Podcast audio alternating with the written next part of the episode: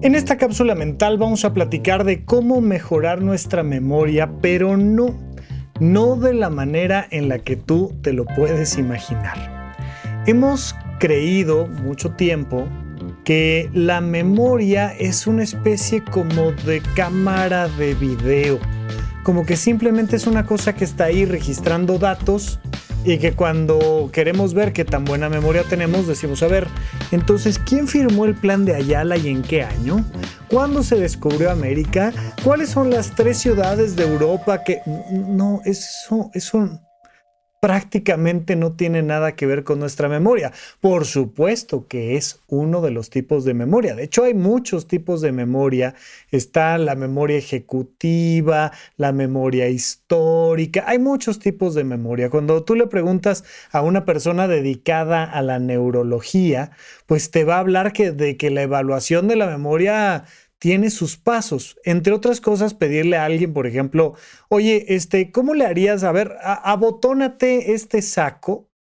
el simple hecho de que alguien tenga la posibilidad de abotonarse un saco, pues requiere de memoria, de recordar qué demonios es un saco, qué es un botón y cuáles son los movimientos motores que tengo que hacer para abotonarme el saco o para prepararme el desayuno o por supuesto cuál es mi contraseña de mis redes sociales. La gente, la gente dice muy frecuentemente, ay, es que yo tengo problemas de memoria.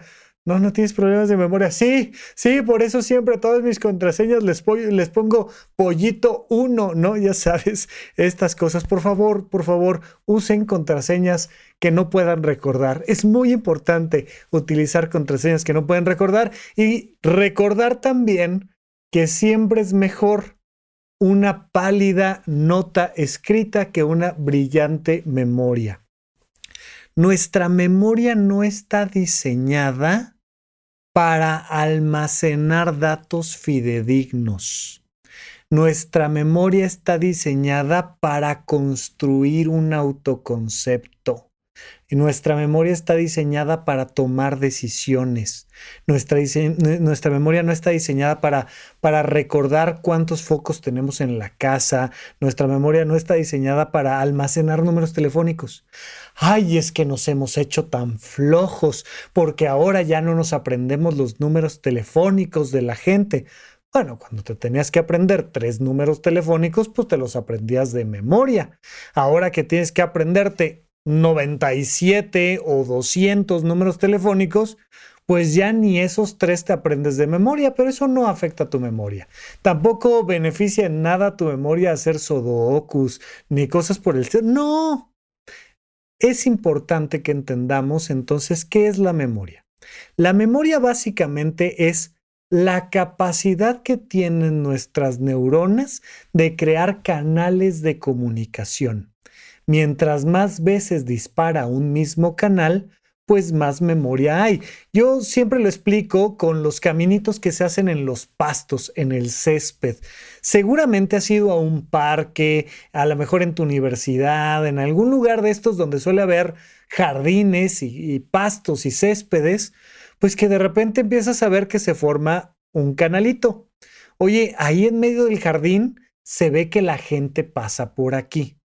¿Cómo se ve que la gente pasa por ahí? Pues porque de tanto pasar y pasar y pasar y pasar, pues se va construyendo un canal donde el pasto ya no crece igual. Se va haciendo memoria de ese canalito.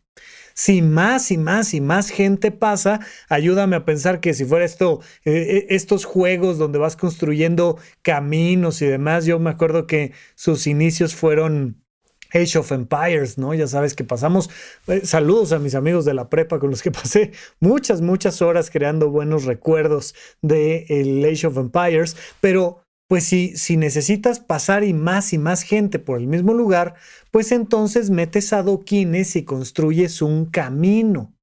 Y si necesitas pasar más y más cosas por ahí, pues de repente eso se convierte en una pequeña calle, que se convierte en una carretera, que se convierte en una ruta este, de, avión, de... Mientras más veces tengas que pasar por ahí, los caminos se van haciendo más arraigados.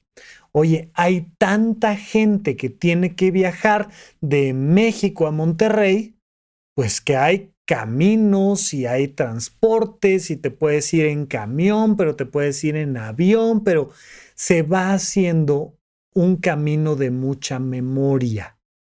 Bueno, lo mismo pasa con nuestra mente. Si tú constantemente estás repitiendo una idea, una idea, una idea, una idea, una idea, pues se va afianzando esa memoria y esa memoria empieza a formar parte de ti. Cuando tú me preguntas cómo me llamo, pues yo te digo cómo me llamo porque lo he repetido desde mi más temprana infancia. Desde chiquito me dijeron, te llamas Rafael, te llamas Rafael. ¿Cómo te llamas? Dile, Rafael. Rafael, no, no, Rafael, a ver, créeme que si algo supe decir yo desde pequeño era la letra R, ¿no? Imagínate que no supiera yo decir Rafael, es la manera en la que me llamo. Yo soy el Hola, soy el doctor Rafael López, bienvenidos a Supracortical, un podcast de Sonora pues lo dices tantas veces que ya no solo empieza a ser mella en mi memoria, sino que además empieza a ser mella en la tuya. Y cada vez que escuchas, bienvenidos a supracortical, yo soy el doctor Rafael López, se activan de nuevo las mismas neuronas que ya tienes relacionadas con ese fenómeno. Entonces, sí, hay personas que de repente, en épocas pandémicas, con cubreboca y todo, de repente alguien me decía, oye, tú tienes un podcast. Sí, ¿cómo sabes? Pues es que te he escuchado tanto que ya te traigo introyectado en la memoria. Bien, nuestra memoria es la que almacena nuestro autoconcepto, no solo en nuestro nombre. Si yo te pregunto quién eres, tú lo que me arrojas es tu memoria.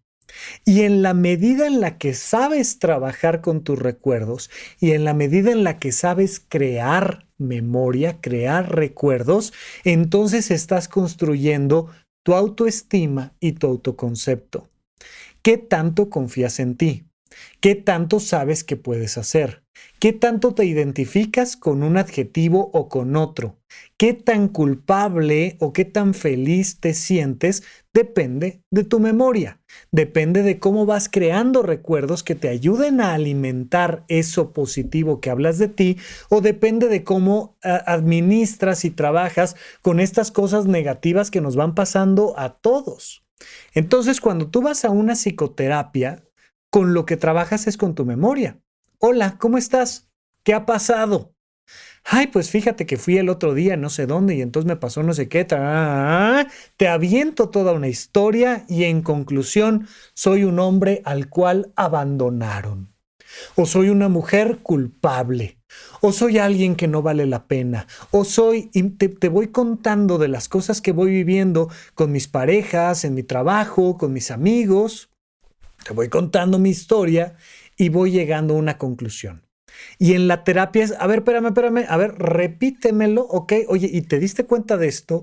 ¿Y por qué hiciste lo otro? ¿Y no fue más bien de esta manera? Y a ver, ¿qué opinas tú de esta forma en la que respondiste? Y, y entonces vas cayendo en conclusiones de, no, espérame, no soy una persona agresiva o no me siento culpable como antes o resulta que ta, ta, ta, ta, y empiezas a reestructurar las piezas de este rompecabezas que es tu memoria y fíjate, empiezas a construir un nuevo yo. En la medida en la que te das la oportunidad de llevar un diario, ¿qué pasó? ¿Qué sentí? ¿Qué voy a hacer al respecto? Estás mejorando tu relación con tu memoria. Si tú haces ese trabajo, vas a mejorar tu autoestima y tu autoconcepto trabajando con tu memoria, con el eje central de quién eres tú.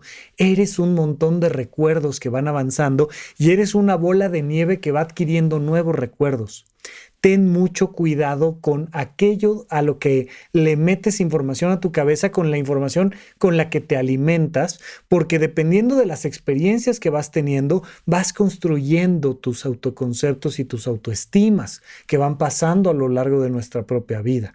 Entonces es muy importante que tengas una buena relación con las experiencias presentes y futuras que tienes respecto al cuidado de tu salud, a hacer ejercicio, a convivir con otras personas. Entre otras cosas, por eso en eventos.horizonte1.com les estamos poniendo experiencias que consideramos que el día de mañana van a ser recuerdos que van a afianzar su autoestima. Oye, nos fuimos de kayak y estuvo padrísimo. Oye, cocinamos juntos. Nos fuimos de retiro, aprendimos qué es la meditación. Bueno, pues todas estas cosas más allá de las que organizamos nosotros, oye, un concierto, un viaje, eh, graduarme de la universidad, van haciendo que tu memoria crezca. Es muy importante que sepas que este jardín en blanco que tenemos enfrente, vamos a ir creando caminos que nos van a llevar a alguna parte. Por donde camines una vez, probablemente camines dos y camines tres y camines cuatro y eso va a generar tu autoestima, tu autoconcepto, tu, tu, tu manera de relacionarte tú contigo. Entonces ten mucho cuidado cuando te estás repitiendo constantemente cosas agresivas.